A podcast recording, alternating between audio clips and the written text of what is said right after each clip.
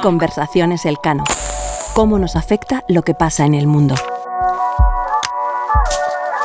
Temporada 4, episodio 3. Retrovisor de 2023 y luces para 2024. Hola a todas y hola Miguel. Hola a todos y hola Judith. Creo que no hace falta presentarnos de nuevo, pero por si acaso, Miguel Otero es investigador principal del Real Instituto Elcano. Y Judith Arnal es investigadora senior asociada también aquí, en el Real Instituto Elcano. Hemos pensado que este tercer episodio de nuestra cuarta temporada de Conversaciones Elcano lo vamos a dedicar a echar la vista atrás para analizar lo que ha dado de sí este año, pero también para poner las luces cortas y las largas en relación con 2024. Y para eso vamos a contar con la presencia de Robin Niblet, el que fuera director de Chatham House, el think tank de Londres, decano de las relaciones internacionales entre 2007 y 2022 y actualmente miembro del Consejo Científico del Cano. Sí, Va a ser un lujo poder contar con Robin en este episodio, porque han pasado tantas cosas estos últimos 12 meses que no es fácil analizar y ordenar todo para ver cómo puede influir en nuestro futuro inmediato.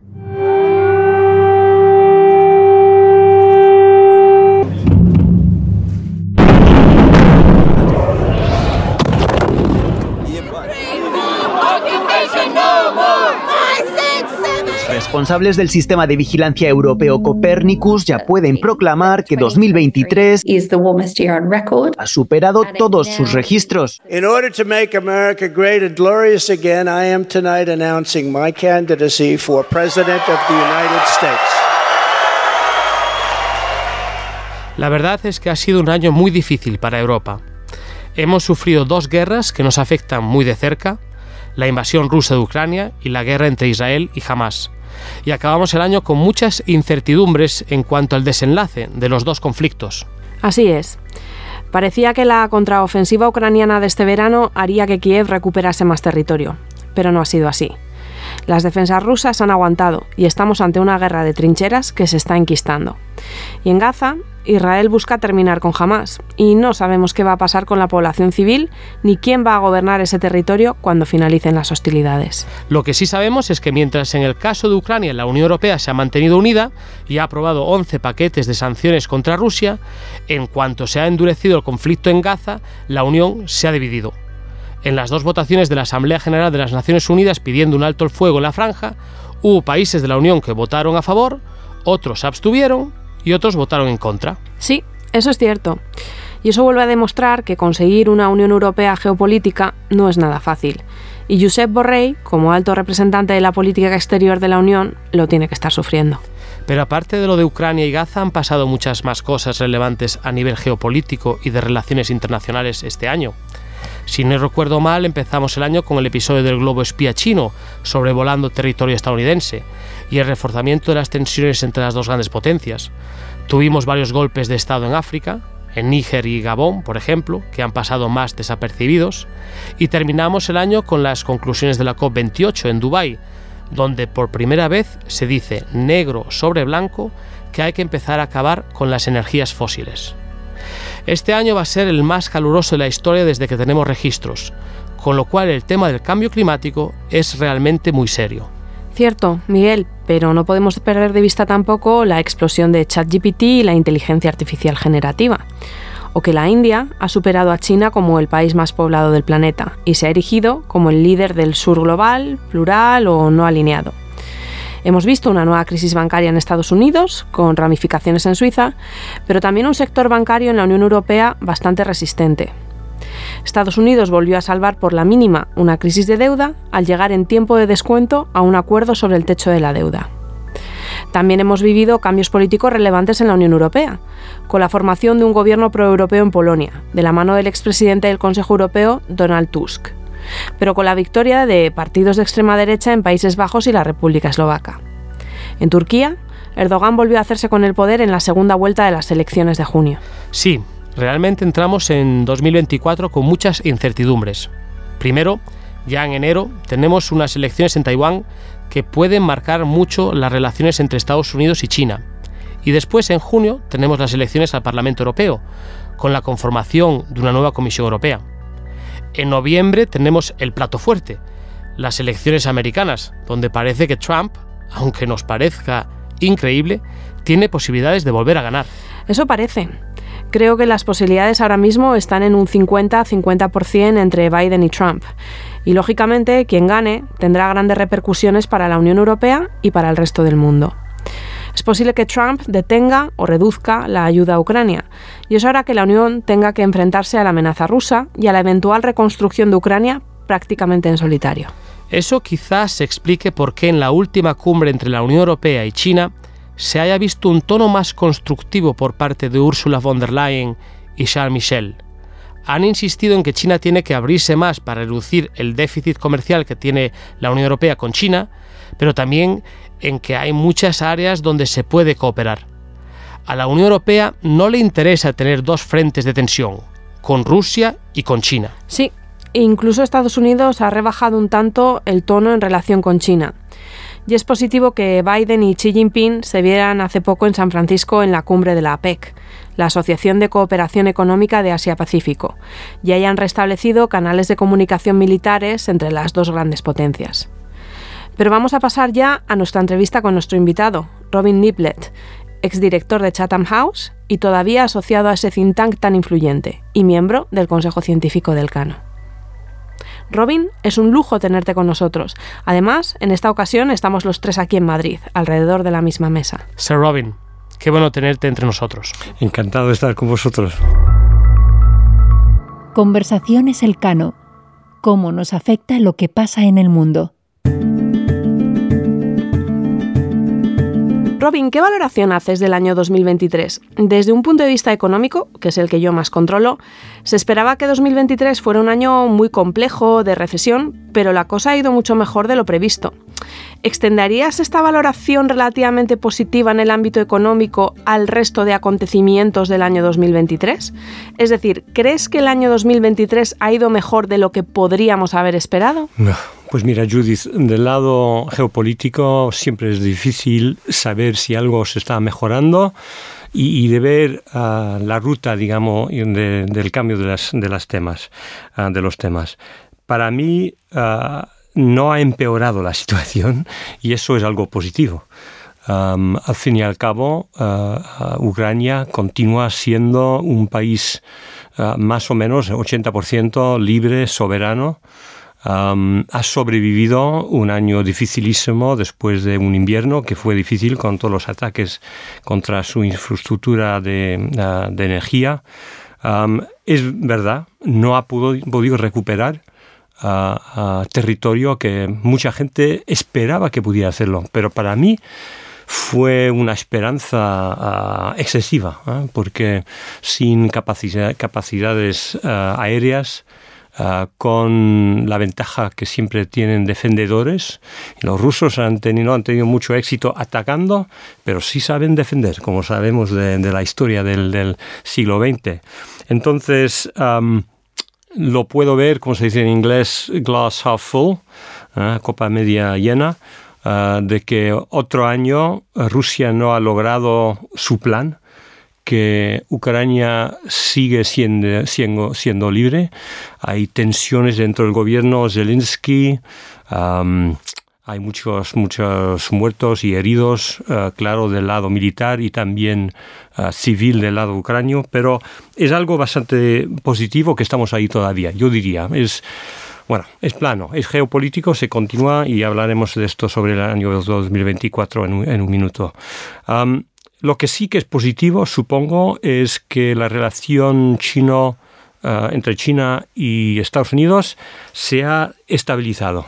Y decíamos antes que esto ha sido realmente al centro de la inseguridad global era si estas dos superpotencias sabrían cómo manejar su futuro. Y la cumbre que tuvo lugar en San Francisco, la APEC Summit, um, ha sido un momento importante para uh, recordarnos que estos dos países, al fin y al cabo, no quieren en este momento enfrentarse. Y cuando pensamos a, tú decías antes, el episodio del globo, ¿no? el globo militarizado de, de, espía, uh, sistema espía, es un globo que es como un metáforo de la relación. Porque cuando sacaron ese globo del mar, cerca de la costa de Carolina del Sur, ah, claro, se encuentra que mucho de la tecnología que había dentro del globo o dentro de su sistema de, de mirar es americano.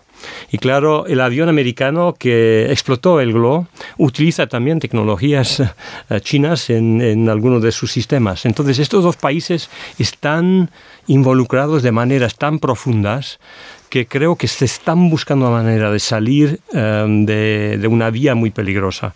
Y esto lo encuentro un poquito positivo. Claro, termino aquí. Uh, estos últimos dos meses, mes y medio, uh, la tragedia de Gaza nos ha recordado de que aun si la gente geopolítica quieren buscar la estabilidad, la gente um, at the ground level, ahí sobre el terreno, sobre el terreno tienen su experiencia, su vista. Y uh, el liderazgo de Hamas, representando de un modo u otro uh, a una parte de la población palestina, se dice buscar una estabilidad geopolítica que se encuentra a pesar de nuestros derechos, no se va a hacer porque uno de los grandes acontecimientos fue el acuerdo entre Arabia Saudita y uh, Irán para restablecer sus relaciones uh, diplomáticas, que fue negociado, o por lo menos uh, um, supported, encauzado, por sí. los chinos, algo así. Sí, sí. Pero era un momento importante porque miraba hacia un futuro donde el Medio Oriente podría juntarse otra vez o una vez más um, en la globalización económica. Pero el pueblo palestino, una parte por lo menos, ha dicho, no, esto no se hace sin nosotros. Y buscamos y encontramos otra vez estas tensiones sobre la búsqueda de gobiernos a un muy alto nivel geopolítico para la estabilidad y la realidad de las poblaciones que muchas veces ven el mundo de manera mucho más emotiva, directa y que pueden tener impactos geopolíticos. Y esto lo hemos visto en el Medio Oriente. ¿Y, ¿Y, cómo ves 2024 entonces? Eh, eh, realmente, bueno, eh, los dos conflictos están ahí. Eh, ¿Piensas que, que va a ser un año más tranquilo o más difícil? ¿no? Se, bueno, se habla mucho ahora que, Rusia más que a la defensiva puede incluso estar a la ofensiva. Y puede romper con, con, las defensas ucranianas y que pueda a lo mejor ir avanzando y nos pondría un, problema serio. ¿no? Y hay muchas dudas también pues, sobre las elecciones en Estados Unidos, sobre si Europa, Estados Unidos van a, proporcionar toda la ayuda, tanto financiera como, como militar, que necesita Ucrania para poder eh, ganar terreno o incluso defenderse de, de, de, de, Rusia. Incluso la inteligencia americana eh, y británica dice que, que los rusos están perdiendo a 900 hombres cada día pero, pero que, que, que, que, tienen ganas de seguir, porque una vez que tienes tantas pérdidas también quieres ganar territorio y llegar hasta el fin. Eh, incluso se habla de que si, si, si, Rusia llegase otra vez a Kiev, ¿qué hacemos? Uh -huh. Mira, es tan difícil, claro, saber y ver, ver, este futuro porque la gente no lo vio muy bien um, a los principios de 2022. Pero lo que yo veo es que sería muy, muy peligroso y difícil para las fuerzas rusas en hacer, hacer un avance fuerte y, con buena posibilidad de éxito, digamos, hacia Kiev o incluso uh, empujar en el este de Ucrania o hacia el sur. Uh, lo más importante para Putin en este momento eh, son las elecciones. Tener la guerra continuando es útil para él, es un país que existe en, sistema de, guerra, de necesidad de ser uh, leal al, país, leal al presidente.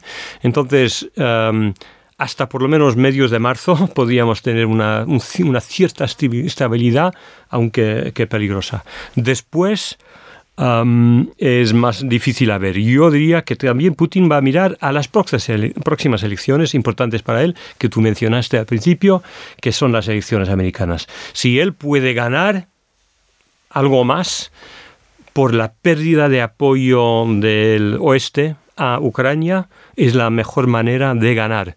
Uh, en vez de perder aún más tropas con porque fallar una vez y falló el ataque hacia Kiev, fallar dos veces a su momento, porque lo que se oye mucho en este momento es que no es, todo no es tan estable en Rusia como la gente lo piensa. ¿eh? Muchos rumores de la enfermedad de Putin. hemos, vamos terminando 2023 con una impresión de Putin reforzado, Zelensky bajo presión. Pero bajo esta, superficie, yo diría que con el apoyo que ha tenido Ucrania, con la oferta de abrir negociaciones para ser socios de la Unión Europea para Ucrania, fue un momento importante. Muchos, muchos años quedan, muchas dificultades, pero era una manera de Europa decir, sí, estamos tomando responsabilidad para nuestro futuro estratégico, no podemos depender solamente de los Estados Unidos, eso es importante. Y entonces para Putin, mejor esperar a ver si realmente Europa pierde el apoyo americano si gana Trump, en vez de uh, throw the dice, hacer un, tomar el riesgo de un nuevo ataque que, le podría ser uh, muy negativo.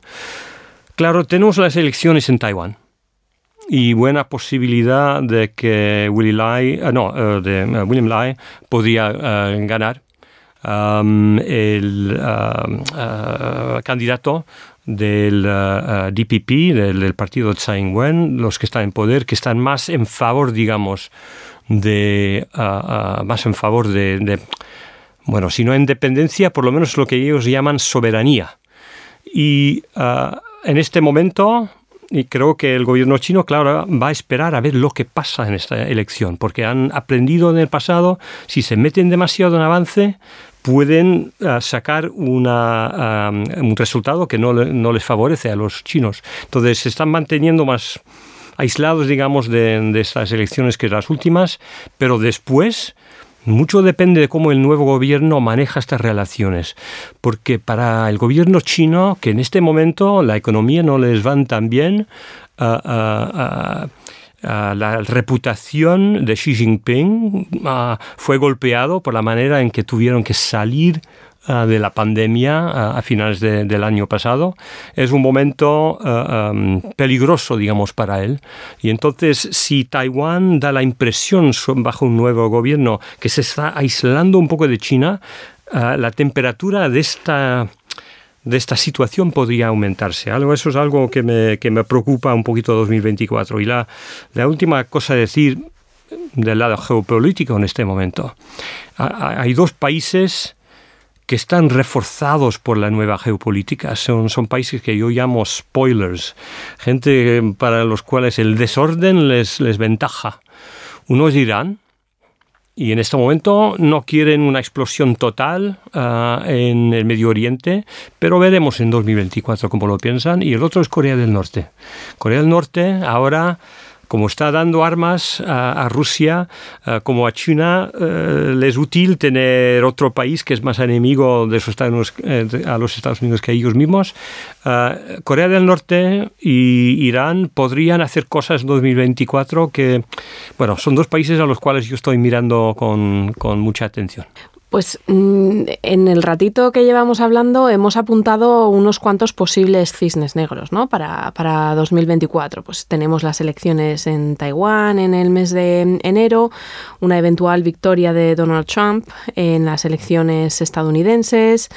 Luego, mm, hasta el momento, el conflicto entre Gaza e Israel ha quedado bastante contenido eh, desde un punto de vista geográfico. Eh, todavía no se ha cerrado el estrecho de Hormuz, pero podría llegar a, acontecer eh, esto. Entonces, de todos los cisnes negros que hemos ido apuntando en nuestra conversación, ¿cuál crees que puede tener un mayor impacto disruptivo? El impacto más disruptivo, aunque llega a decir los fines del año, son las elecciones americanas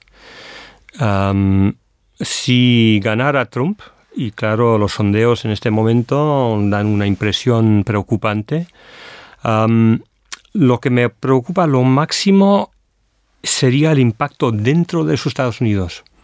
O si gana o si no gana porque si no gana habrá acusaciones otra vez que fue ah, que esto es una elección no, no legal. Ilegítima, ilegítima ah, se dirá otra vez y, sus apoyadores lo, lo, van a creer. Si él gana podría haber un impacto ah, en, la dirección contraria por los que están en contra de Trump. Y lo que vemos de todos los proyectos que se está planeando, que esta vez ah, tendrá un plan. La última vez no pensó que iba a ganar. Esta vez piensa que posiblemente ganará. Y se está planeando una manera de quitar uh, oficiales, uh, gente que, civil servants, que trabajan uh, para todo tipo de departamento, que sea en inteligencia, que sea en medio ambiente, que sea en economía, en el departamento de Estado. Quiere intentar esta vez cambiar el sistema de gobierno americano, get rid of the deep state, ¿ah? y meter sus apoyadores dentro. Y están identificando los dieces de miles de personas que estarán listos como el ejército de Trump para que la revolución Trump tenga lugar en 2025 hasta 29, que no tuvo lugar la última vez. Un reemplazo de los empleados públicos, básicamente. que normalmente no se puede hacer, pero hay un artículo en la Constitución que les deja hacerlo si se planea bien. Y es que habrá casi como, lo voy a decir, casi una guerra civil, por lo menos judicial, pero podría ser hacerse un poquito violento también en Estados Unidos. Ahora, aun si Trump no tiene, podría tener plan, plan para quitar Estados Unidos de la OTAN. Personalmente no lo veo, ¿eh? pero es posible que lo tendría. Te podría tener plan de dejar Ucrania a Rusia. Personalmente creo que sería muy difícil. Los republicanos en el Congreso son contra Rusia, también que contra Ucrania. No, no apoyan Trump eh, hacia Rusia, sí que le apoyan hacia Ucrania. Entonces, hacer una revolución de la política extranjera para, para Trump sería difícil. Pero si hay una revolución interna dentro de los Estados Unidos, eso tendrá un impacto geopolítico enorme. Estados Unidos perderá su capacidad de mirar al mundo externo, otros países tomarán ventaja, Europa se encontrará más o menos solo, si no abandonado. será un momento clave en la geopolítica que a mí está top of the list, que, que, me preocupa. Del otro lado, mira, tenemos que mirar Rusia no solamente, como decía antes, como país estable. ¿Qué pasa si hay un cisne negro, un cambio de poder inesperado en Rusia? Ah, no se espera en este momento, pero Rusia siempre se ve mal y es muy difícil saber lo que podía pasar, que habría como persona que, que, le seguiría. Bueno, estos son mis... Mi, yo diría, última cosa, el Medio Oriente en este momento ha sido una tragedia humana más que geopolítica. Pero una cosa que podría salir y empezar a salir en 2024, hacia 2025, sería el comienzo de un terrorismo internacional otra vez. Lo tuvimos para 10 años, eh, digamos, de, 2001 a través de Daesh y ISIS, esa época, que solo, eso todo vino de los años 70, 80, 90 y explotó en los 2000, digamos, 2015, 2016. Pero eh, ahora podríamos tener, después de este horror de las cosas que está pasando en, casa, otra justificación para un nuevo empuje de, terrorismo global. Y es algo que me, que me preocupa.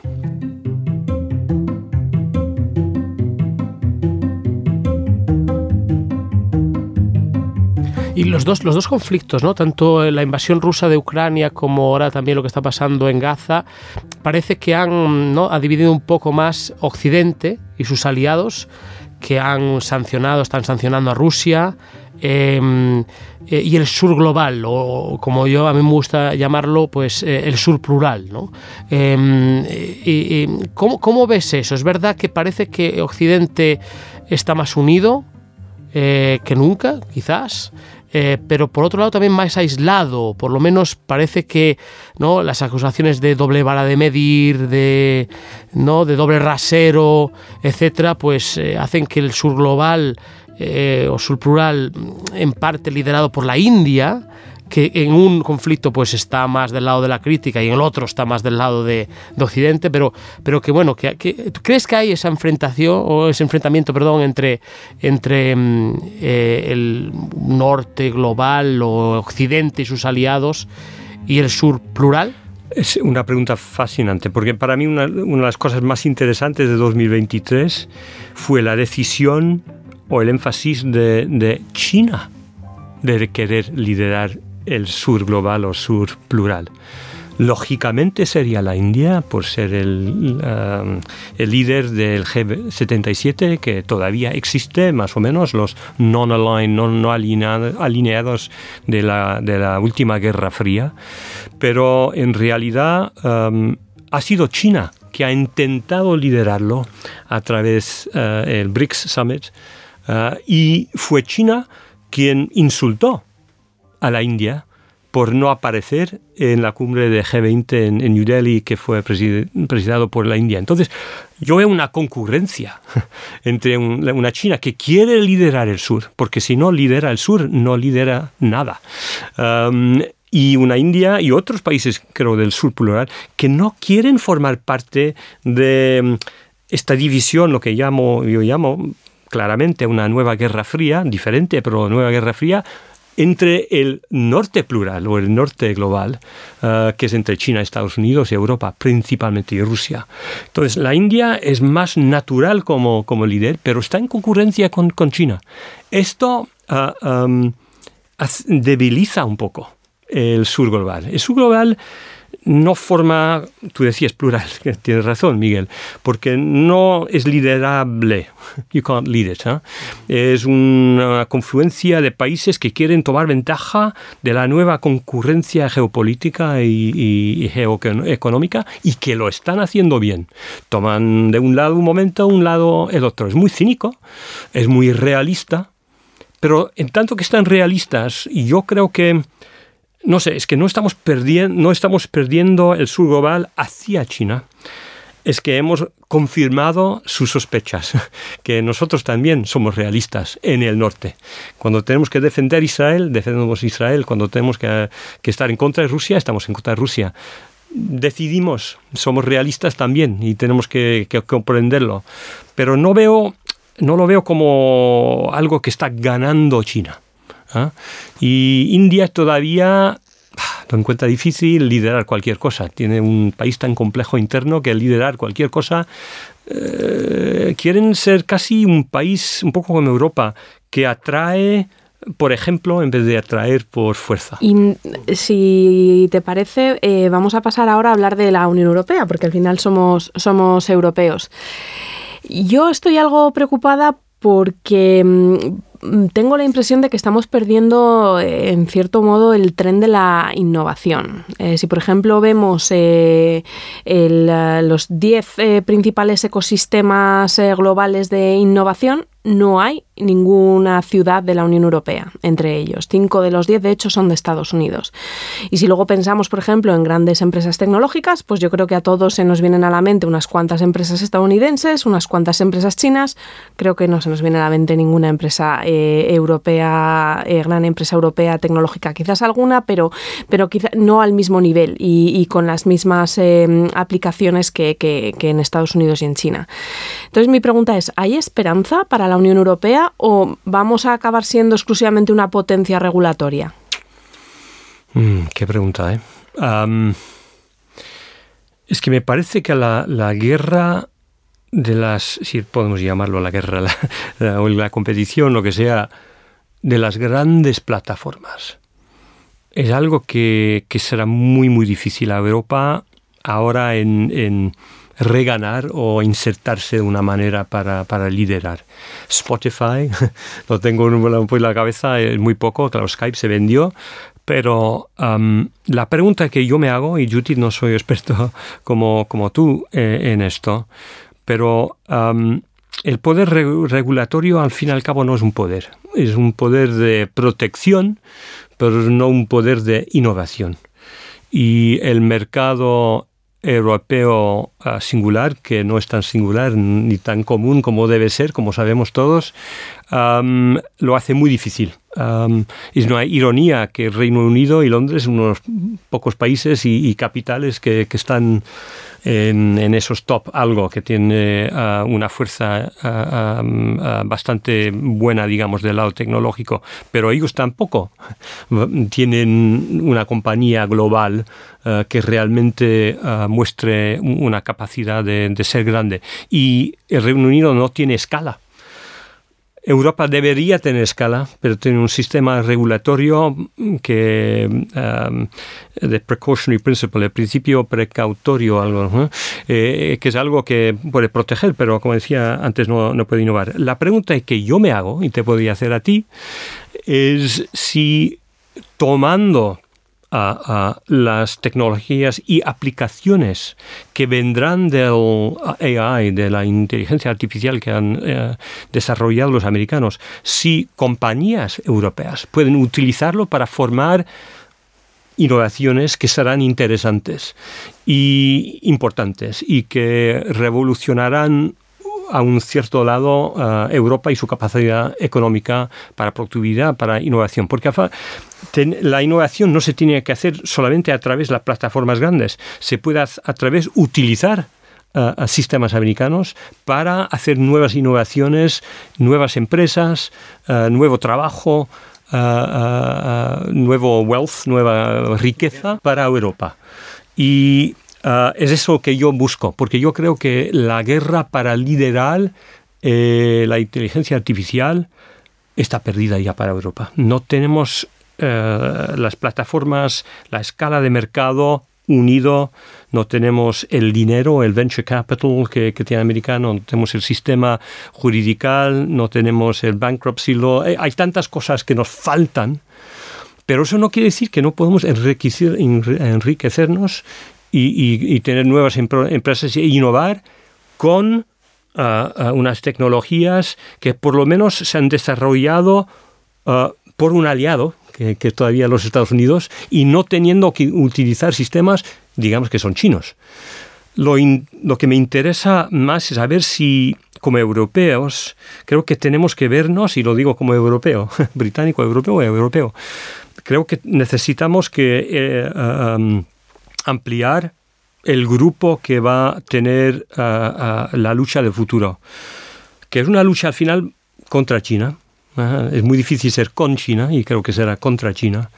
Y tener Australia, Corea del Sur, Japón, Reino Unido, Unión Europea, todos sus países, Estados Unidos, eso es un grupo fascinante de tecnología, de semiconductores, de nuevos minerales para la economía verde, un mercado bastante grande. Si podemos asegurarnos que nuestras regulaciones están por lo menos si no armonizadas, equivalentes, alineadas. de una manera, entonces ah, hay un futuro de la innovación puede Ah, como un río flow, ¿ah? eh, fluir entre ese entorno más grande. Si Europa insiste en intentando liderar para sí, va a ser muy difícil. Eh, Robin, ya estamos acabando casi, pero no queríamos eh, dejar de preguntarte sobre cómo ves España en, este contexto. ¿no? Eh, hace poco teníamos una entrevista con Luis Simón, que acaba de sacar un, paper que, decía que, se lo tenía que creer un poco más, que, en esta configuración, nueva configuración geopolítica, pues quizás pueda hacer de puente o, no tener un papel ahí también de, de, entendimiento entre el norte global y el sur global, por su situación geográfica, por, su historia, por, eh, porque al final también eh, es un país que, se ha modernizado recientemente eh, y a lo mejor pues tiene más empatía con aquellos que todavía están desarrollando. ¿Cómo, ves el papel de, España en, nuestra esa nueva configuración geopolítica? España es importantísimo ahora. Francia y Alemania no pueden liderar Europa o la Unión Europea juntos. Ese motor no tiene credibilidad, legitimidad para el, eh, eh, futuro. entonces necesita la Unión Europea equipos de países que tienen un futuro que es inclusivo y global a la misma vez. si España va a ser un vínculo hacia el sur global plural, su mundo es Latinoamérica, que se está encontrando en un momento de esperanza y Elcano ha hecho un, trabajo muy interesante sobre el futuro de Latinoamérica recientemente y con sus capacidades en minerales eh, para el cambio eh, energético, con su población, con su todavía democracia, hay algunos países que están, digamos, como en Europa, con sus dificultades, si es posible, aunque es difícil como antiguo país eh, colonial, y lo conozco como británico, que tenemos dificultades, como por ejemplo con India o con África uh, subsahariana, es difícil para nosotros, pero a pesar de eso, eh, buscar los vínculos hacia y, asegurarse que Europa puede aliarse un poquito más con el sur global. si puedo decirlo, tengo un libro que sale en, en marzo sobre la nueva Guerra Fría, digamos, y una cosa que digo ahí es que la nueva Guerra Fría se ganará. Y España tiene un papel ahí. Y España tiene un papel y hay que, buscar, buscarlo. Y creo que España, yo siempre lo he encontrado mucho más, un país más abierto que muchos otros, hacia la inmigración. No sé si continúa tan, tanto así. Vivo de vez en cuando en España, pero y vengo cuando puedo. Pues yo lo encuentro mucho más abierto y es una España que, que, entonces que puede tener un papel importante. Tenemos a empresas grandes en este momento también que tienen un, un impacto global. tiene su política interior, pero lo tenemos todos en este momento, que está dividida, pero España no es, no es el, único, el único país en Europa con este problema. Si puede llegar al otro lado de esta separación interna, porque el, el peligro para España es que se pierden sus eh, querelas, sus dificultades internas y entonces no puede este jugar este papel. Se hace otro país en Europa que estamos eh, preocupados por sus problemas internos. Entonces tiene que poder salir de eso en adelante. Pero si lo hace, sí, tiene razón, eh, mirando hacia el sur global y también África del Norte. Los vínculos de energía entre África del Norte y Europa que, el Mediterráneo no se haga un río grande, gigante. Esto es un papel donde España tiene que estar involucrada, lo difícil que lo es con sus relaciones con Marruecos y todo. Entonces, bueno, mucho que hacer. Mucho que, debatir. Pues un estupendo mensaje eh, para, para 2024. España puede y hay mucho, mucho que hacer. Pues muchísimas gracias, eh, Robin, eh, por una entrevista muy, muy interesante y veremos a ver qué pasa en 2024. Muchas gracias, gracias un encanto. Gracias, Miguel. Gracias. Judith. Conversaciones Elcano. ¿Cómo nos afecta lo que pasa en el mundo?